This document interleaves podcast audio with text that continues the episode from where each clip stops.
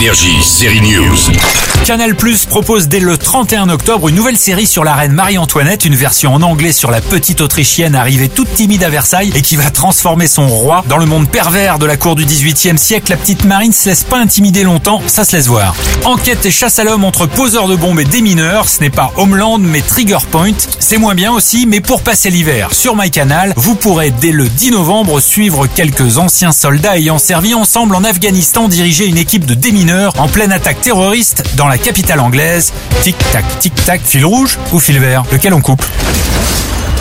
Ah zut, mauvaise couleur. Lui a vu le rouge, c'est l'acteur Austin Butler. Il n'arrête pas depuis sa prestation extraordinaire dans Elvis. Ne manquez pas ce biopic de Baz Luhrmann qui sort en Blu-ray et VOD. Austin Butler y chante même les versions d'Elvis jeune. Ça l'a d'ailleurs tellement fait flipper ce rôle qu'il a tout de suite enchaîné avec la nouvelle série Guerre produite par le duo Steven Spielberg-Tom Hanks. Il s'agit des Maîtres de l'air, Masters of the Air, consacré aux pilotes américains chargés de bombarder l'Allemagne nazie. Austin Butler m'a confié que le boulot, c'est son antidote contre la peur.